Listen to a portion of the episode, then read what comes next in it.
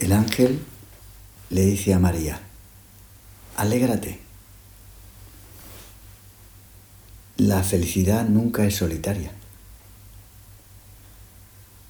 Junto a la persona que queremos el corazón salta de gozo. Y es que la alegría es la manifestación más explosiva del amor. No hay nada que enamore tanto como la alegría,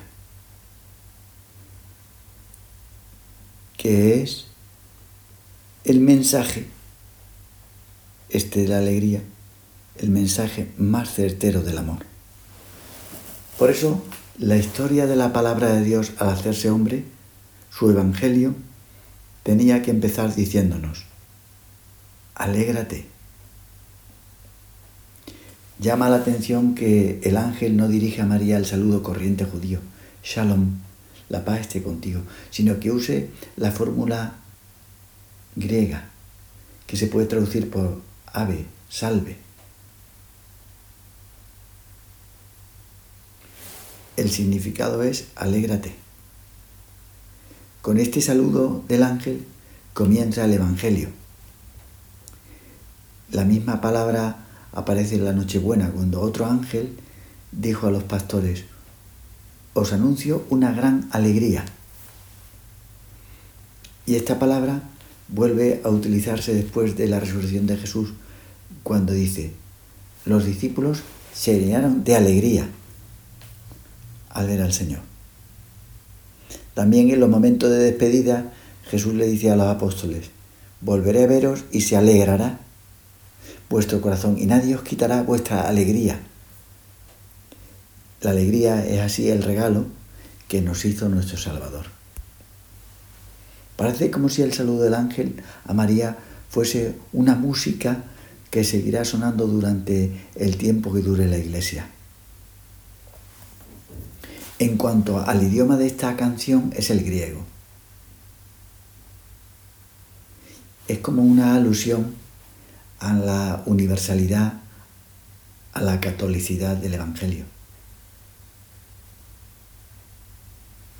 Pero también la palabra alégrate está tomada del Antiguo Testamento. Y por eso se ve la continuidad del Antiguo con el Nuevo, porque Dios no cambia, los que cambiamos somos nosotros. En el saludo del ángel se cumple la profecía de Sofonías, que dice, alégrate hija de Sión, el Señor tu Dios está en medio de ti. Según el profeta, el motivo por el que la hija de Sión debe alegrarse es que el Señor está en medio de ti. La traducción literal sería, el Señor está en tu seno. Con esto se hace referencia al libro del Éxodo que describe que Dios está en el seno de Israel.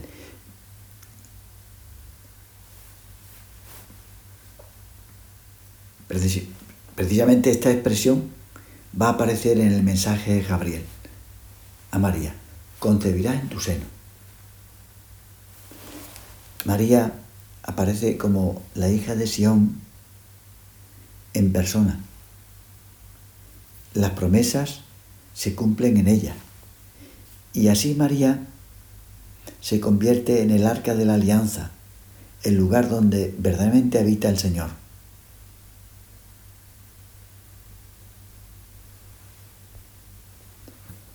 Como dice el libro del Éxodo, que el arca está es reflejo de la presencia de Dios en Israel.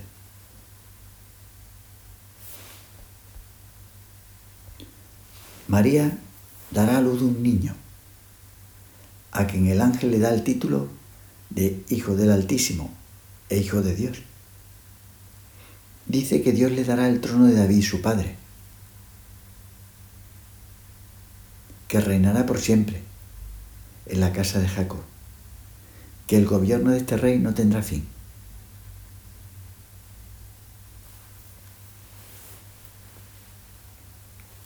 Se añade después sobre el modo, ¿cómo se hará eso? El Espíritu Santo vendrá sobre ti. La sombra la fuerza del Altísimo te cubrirá con su sombra. Lo que dice el ángel recuerda la nube sagrada, que era un signo visible de que Dios estaba presente en el santuario. Mostraba, porque la nube mostraba la presencia de Dios, pero a la vez la ocultaba. Y a partir de entonces, Dios oculta la carne de un hombre que a la vez manifiesta a Dios. María apareció como la tienda viva de ese Dios que quiso habitar de un, de un modo nuevo en medio de nosotros.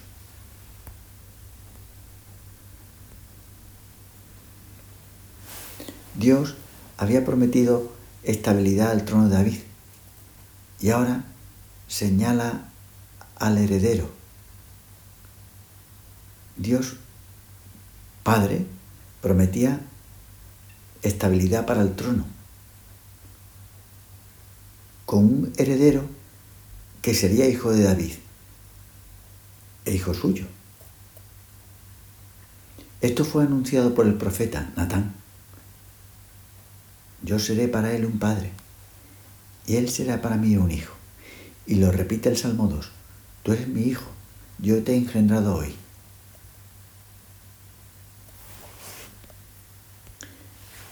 El ángel atribuye al niño el nombre de Jesús, nombre que llevaba el general que introdujo al pueblo de Israel en la tierra prometida. Josué es el mismo nombre que Jesús. Yeshua significa llave salva.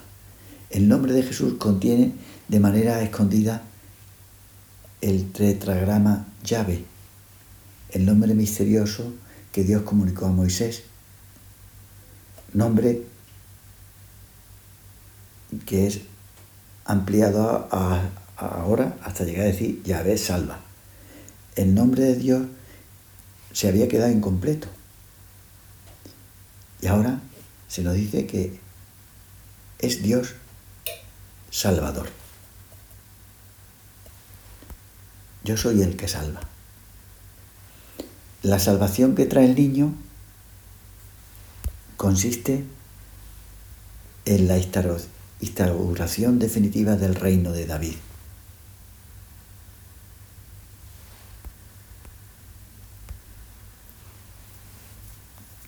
Gabriel anuncia a la Virgen María el nuevo reino.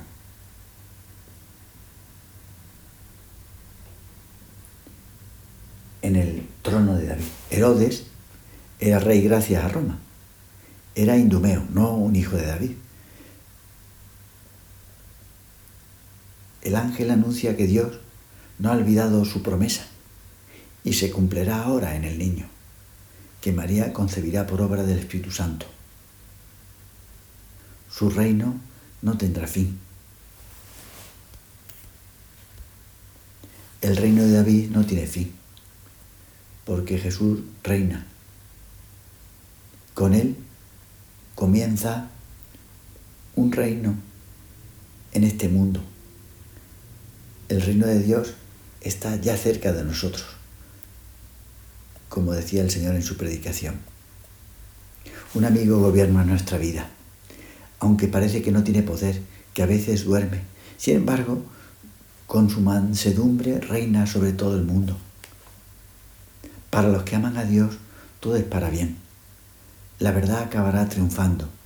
El bien se abrirá paso, porque el reinado de nuestro Señor ya ha comenzado, aunque Él y los cristianos reinarán en la cruz. Siempre habrá dificultades, porque es el precio que hemos de pagar para salvar a las almas. El cáliz hemos de beberlo, pero su reino es eterno, ha comenzado ya aquí y continuará en la eternidad.